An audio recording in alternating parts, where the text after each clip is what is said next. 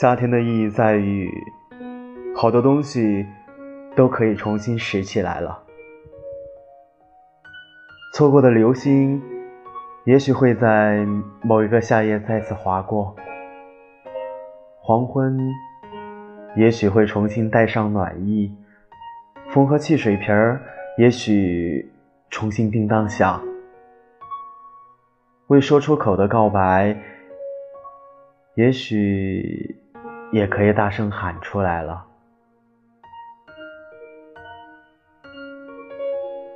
之前所错过的、所溜走的，都可以重新拾起来了。也许错过了很多个夏天，也许都是也许，但是没关系。